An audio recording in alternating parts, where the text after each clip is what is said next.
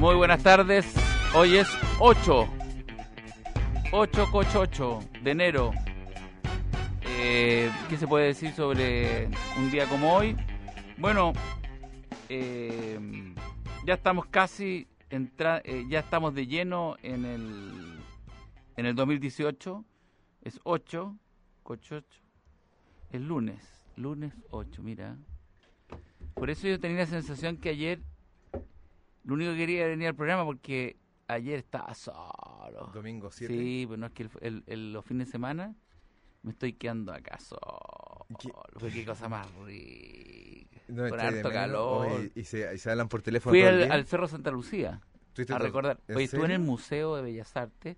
O sea, recorrí el Cerro Santa Lucía, después me fui caminando al todo solo, el Museo de Bellas Artes y entré a una galería donde muestra justamente un cuadro que está proyectado de Pedro Valdivia. Pedro Valdivia, el conquistador, poniendo la bandera, con unos, siempre unos indígenas así como a los lados, así como mirándolo como diciendo Dios. Y luego me, me pasé a un, eh, a un performance de unas cosas y después es gratis, ¿ah? ¿Tú sabes que es gratis? El, el cerro, ¿sí? ¿Todo? No, entrar al museo es gratis. Sí, pues eso es lo fabuloso de Chile. Y, y de ahí me quedé mirando así como lo, lo, el, el cielo, todo el cielo. Oye, tú- ¿y Pero tú estuviste todo el día caminando. pero- Claro, y estuve como dos horas. Y, Qué bueno. y había personas así como eh, eh, conserje, gente de ese tipo. Porque el conserje se toma, También se se toma, el sí, domingo, eso- claro. Y yo también. po. Yo estoy igual, porque acuérdate que nosotros somos cuidadores de autos que están porque nos lanzan la llave y dice, cuídenlo. el-". Ahora nadie deja el auto, ¿ah? todos se fueron de vacaciones. ¿eh? Dejaron unos autos nomás que son los que nos ocupan para que los limpiáramos. Pero Limpiaste el tuyo, ¿no? No, yo no lo limpio. No, tú No, no, no, porque a mí me dicen gusta dibujar. graffiti. Sí, todos esos dibujos con Oye, la a tierra. propósito de que vino David eh, Subiare, me contó que el graffiti en Lincoln es sancionado con... eh, ¿Fusilamiento? No, con creo que mil dólares de multa. Me parece justo. Y lo otro, Y si es increíble, que él... porque hay, hay grafitis que Sí, son pero ahí tendrá que haber un jurado. Pero él, eh, como está en el tema legal, tuvo que eh, entrar en una causa donde una niña, una mujer, fue acusada de haberse comido nueve uvas. Nueve... ¿Cómo se dice? Eh, Gargajo no, gargajo no. nueve uvas. No es muy cent- Granos, Granos de uva. Nueve gra- Nueve- Comerse nueve gargajos, tenés que tener una, una autoestima muy baja. nueve granos de uva. Oye, se comió los nueve granos, gramos de uva en un eh, de estos mal eh, Wa- Walmart, Walmart y la detuvieron. Y el juez la sentenció a 18, ah, perdón, a nueve días de cárcel. Uno Un- por uno por Un- gramo, por un grano. grano de uva por un día por grano de uva. Pero le duplicó 18 para que fuera un castigo. Y le dio una pena, eh, y además, para que pueda salir, tuvo que pagar mil dólares. El problema no fue ese. Contrataron a David, al hombre de Lincoln, El justiciero. porque resulta que eh, eh, ella estaba recién con una eh, guagua, hombre, de pocos meses de edad, y tenía que amamantar. Entonces, en la ley norteamericana dice que quedan completamente privados de libertad y aislados de cualquier contacto con otros seres vivos. Por lo tanto, no dejaban que amamantara a la guagua. Entonces entró David a alegar que, que era necesario, qué sé yo, y la justicia norteamericana en Lincoln, Nebraska, Midwest, donde está el voto duro, mórbido de, Trump, dijo no. Ella cometió un delito, se comió nueve granos de eh, uva, se le condenó a 18 días de cárcel y a estar impedida libertad y por lo tanto entonces llegaron a la conclusión que había que succionarle el Quitarle la uva. no quitarle quitarle succionarle Te vas a tener que quitar lo que comiste. sacarle leche a la, a la madre No. y se le llevaba la leche a la guagua que está en el exterior y la guagua fue alimentada con leche materna porque le dijeron está perfecto si- le- la leche se la puede llevar lo que no puede hacer es eh, tener digamos eh, contacto con ninguna parte de su cuerpo y tuvieron que pagar además mil dólares de pena por las nueve uvas. ¿Qué te quiero decir con esto? Y esto es lo ¿Qué que me dice? David me dice, el, el- problema de la justicia en Chile o el problema de la delincuencia no es meter preso a la gente. Es que no tenéis susto, no tenéis miedo. La... La absolución de la justicia en Chile y el problema de la delincuencia en Chile es que las leyes sean severas. Que tú sabes que si haces algo, te robas un celular, le robas un celular a alguien, tienes tres años y un día de cárcel. Nadie se va a robar un celular. Bueno, en- Y que en- sea efectivo, porque se lo meta. Lo Tú sabes que el robo en China es eh, te cortan dedos, pero de verdad. Claro, por eso ellos son cortitos. bueno, en general. Chinos ladrones, weón. Chino ladrón. Todos ladrones. Entonces, ¿por qué este tema que es tan interesante hoy lunes? Que la gente Porque sí. el fin de semana están robando como locos. Es verdad, sí. Pero sí que los fines de semana se fueron todo el mundo de vacaciones y ¿cómo pasáis las vacaciones en Cachagua donde hay tanto o mucha gente y dice y dice dejamos dejamos la casa la casa que todavía estamos pagando sola y la están se la están están ocupando la piscina los, los delincuentes entonces eh, lo que faltan son penas reales y sanciones draconianas.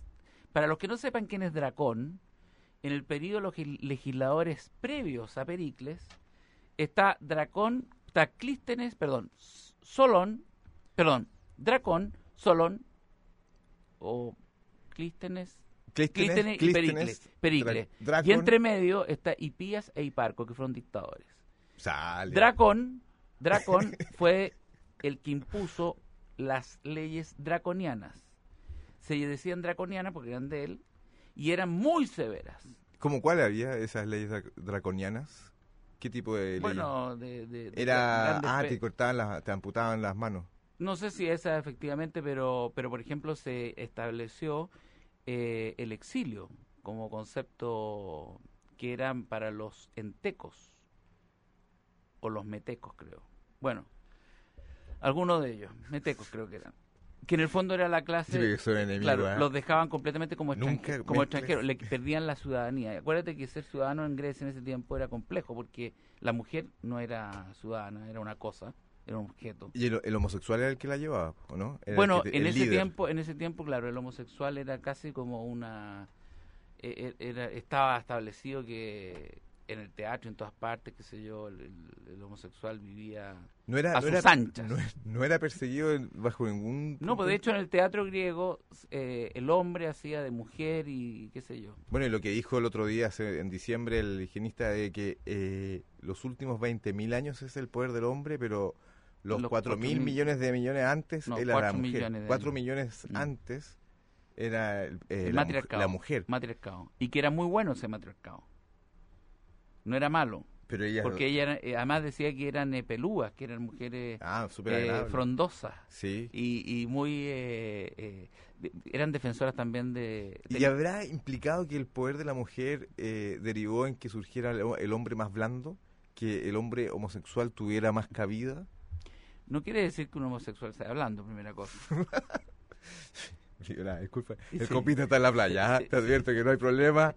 Me informan que el copista está en yoyeo. lunes 8 de enero oye lo que quería yo completar de, de la idea es que mm, el tema de la ¿en qué está? de, Ah, la- de dracón la- de las leyes draconianas. draconiana Solón Clístenes Pericles Pericles es, es- es la, es la de oro del siglo de Pericles que es el quinto eh, todo lo que es, por ejemplo, creo que eh, Solón o Clístenes del 621, por ahí, 594 también es, debe haber sido por ahí. Y Pía y Parco son eso, antes de Muy Cristo. bien, muy bien. Esto, esto, esto, ¿por qué es importante? Porque de ellos, o sea, de esas vicisitudes políticas, donde nace la polis griega, la ciudad-estado, se establece lo que hoy llamamos democracia.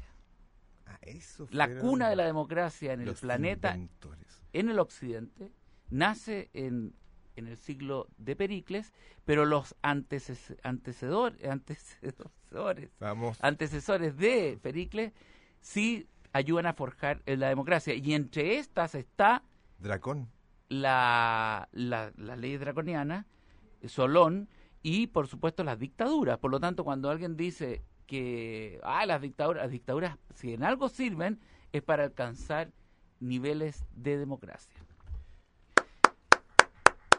Llegado, eh, haciendo este análisis breve, un 8 de enero pleno. ¡Pinochet! Falta que saquemos la bandera.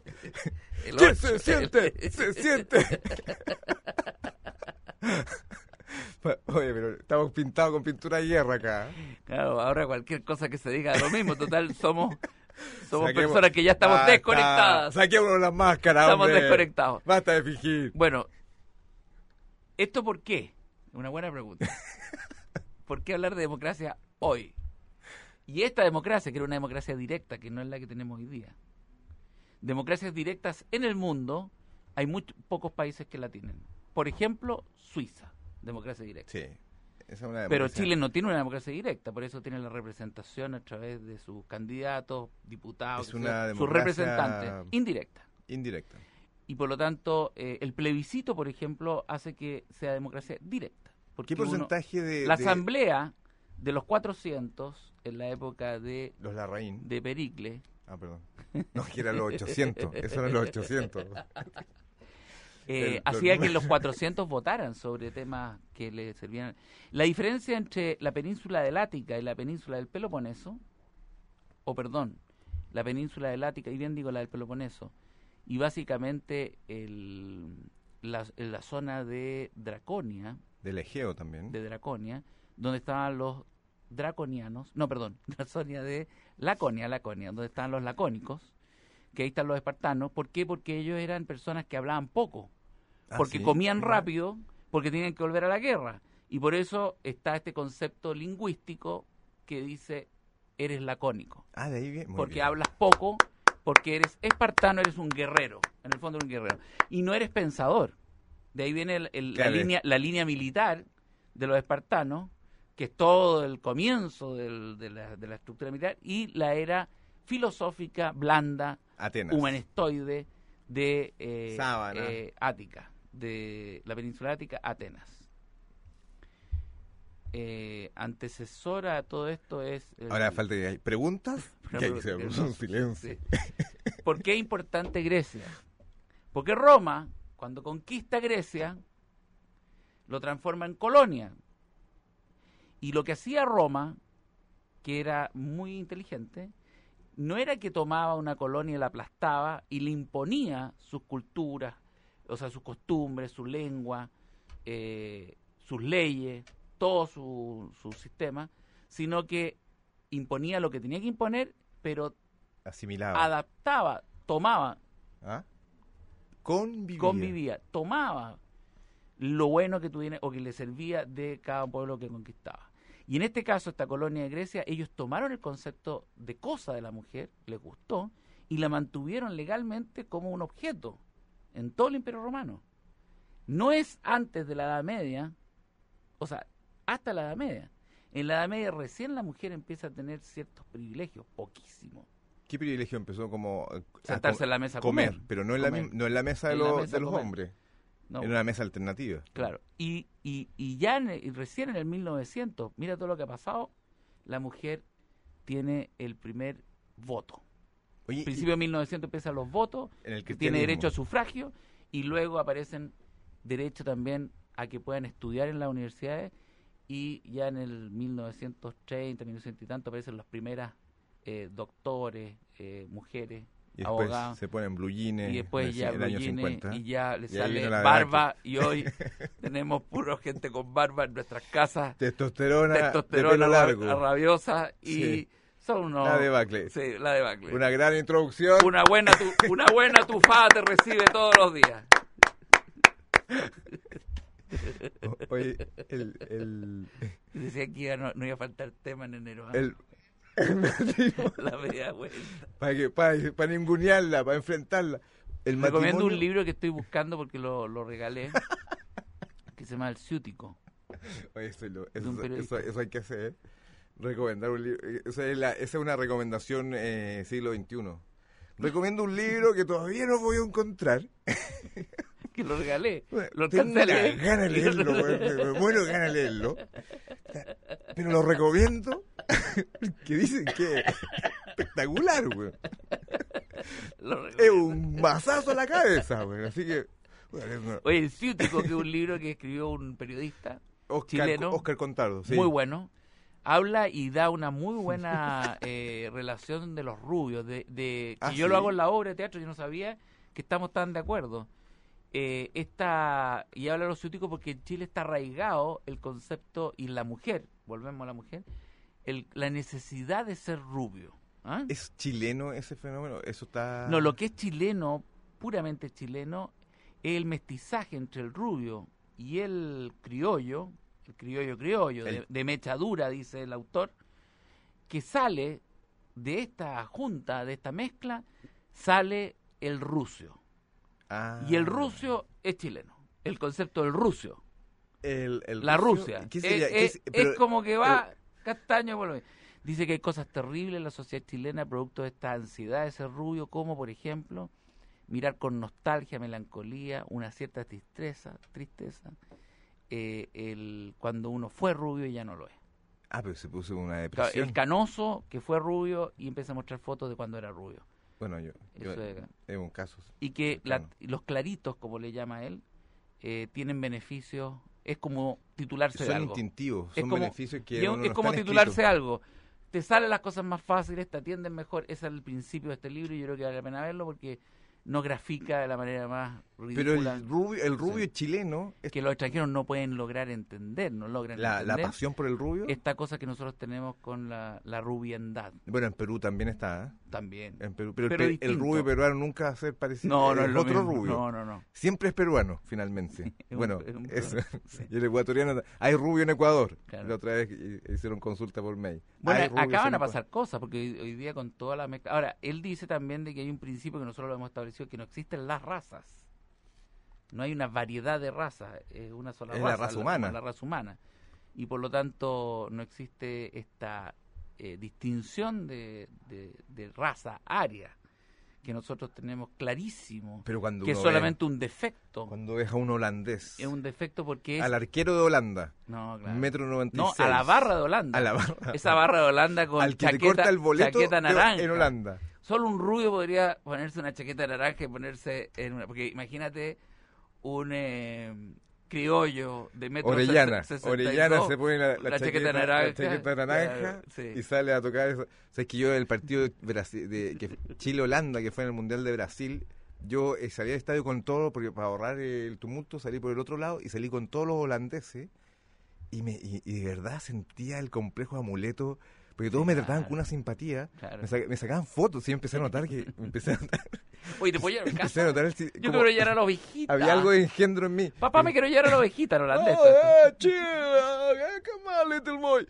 Foto, yo, hola, hola. Era realmente un- No, uno podía Bueno, habla el dinero. libro, este libro, y hay otro libro que se llama eh, Raza... eh, algo con raza. Los blancos se apoderan de los no, no, habla mucho de, de, de, de toda esta tontera que nosotros tenemos y este, eh, Con, con, con esto, este con- complejo de ser europeo. de ser europeo y de tener, eh, aparte de los apellidos, toda esta cosa de vinosa, que también lo, lo detalla muy bien y lo grafica, eh, habla del concepto también de los Toledo, los Tapia, los... Pero bueno, ¿tú qué es más valioso? ¿Un tipo que tenga apellido Echeverría, pero es un tipo de metro cincuenta y seis, pero es Echeverría... ah, eh, bueno, dice que los hombres de mano chica ¿Ya? de mano chica, de buen, de apellido digamos vinoso, de mano chica, eh, hay mestizaje, dice, porque el europeo, el europeo no es de mano chica. Yo creo Hay que está- mestizaje, No, sí, hay que, hay que transparentar, hay que blanquear, hay que blanquear. Hay que blanquear. Por más que llegamos, si usted tiene mano chica y tiene un hombre vinoso, que es en la casa, salga, sí, va a sí, sufrir una... Eh, No eh, sufras. eh, Es fácil de identificar. ahórrate, ahórrate un mal rato. ¿Qué Ahórrate el bullying. Pero, ¿por qué todo este análisis de los romanos pasando por la mujer Bueno. y llegando a este Y los romanos, qué increíble dentro de tu análisis. eh, ¿Cómo que- nos van a echar de menos cuando no estemos acá? Vamos, vamos, vamos, estamos vivos. Ah, ¿Cómo nos van a echar de menos, ah? Van a de, llamar y va a haber un vacío. clases de historia gratis, weón. El programa seis horas va a volar por los Ramírez. Ahí los quiero ver, ahí los quiero ver. Seis horas de Polo Ramírez. Oye, hace un rato estaba eh, un, un compañero radial que trabaja en información privilegiada y, y yo le decía, oye, ¿y ustedes cómo van con el programa? ¿Todo bien? Nosotros- Nos confirmaron. No te puedo creer. A las 7. No. Ah, Tú dijiste por nosotros. De 7, 8 y media. ¿No te, ¿En serio? Sí, pues, bueno, y va a haber un preprograma que estamos armando que es, yo sabía que le va a la una y media. Va de 1 a 2, que ya está como cerrado. ¿De 1 a 2? Sí, sí, sí, ya está como cerrado. Pero ahí nosotros vamos a la una y media. No, no, no, a ustedes los tiraron a las 3 y media.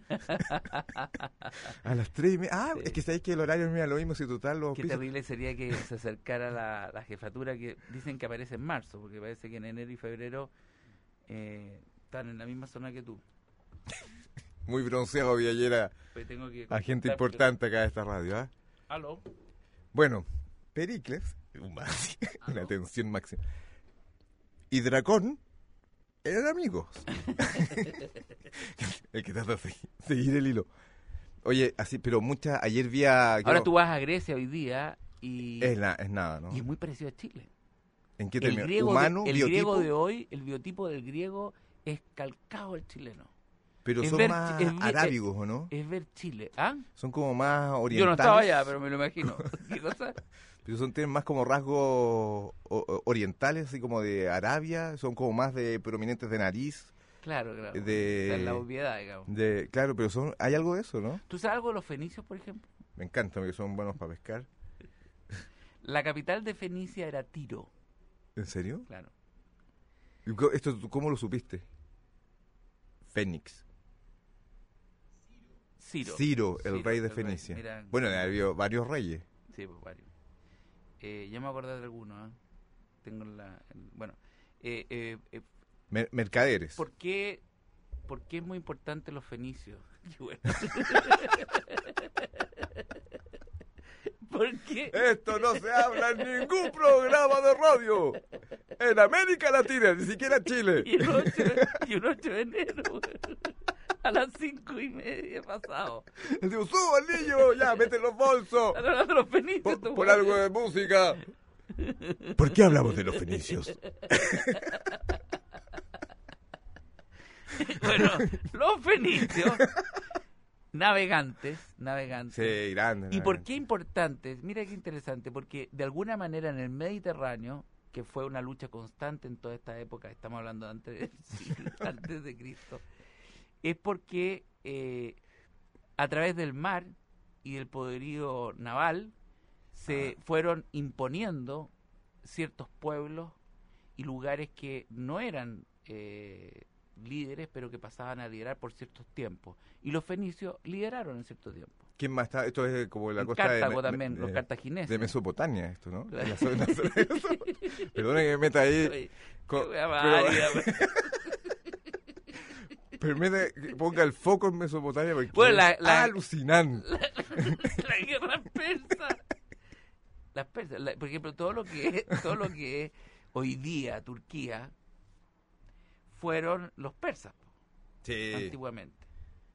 Y los persas, que estaba Darío, quien era el que El rey Darío. del rey Darío, y, y la, y la gran pole- eh, disputa por eh, conquistar el Ática y toda la zona del Peloponeso, que eran los griegos, que estaban, tuvieron que unirse, acuérdate que hubo una, un, tiene un Los nombre. persas con los griegos, sí, pues, para la guerra de los... la- No, los persas con los griegos no, se unieron los atenienses con los, con los espartanos, incluso... eh, ¿Qué guerra es? ¿Esa es la guerra del Peloponeso? no, la del Peloponeso es entre ellos, pero las la, las médicas... Seguimos mañana. Grecia. Seguimos, mañana. Oye, yo me quedo, ¿ah? ¿Cómo sale esta polo rápida? A ver. Ah, datos freak de Pablo Ramírez al lado, al lado de, de historia real. pues. Cuéntate una Collins, eh, compáralo con Grecia. Habla de Darío, a ver si te la voy. Pero así improvisando, ¿ah? Es sin, es sin tener un libro al frente.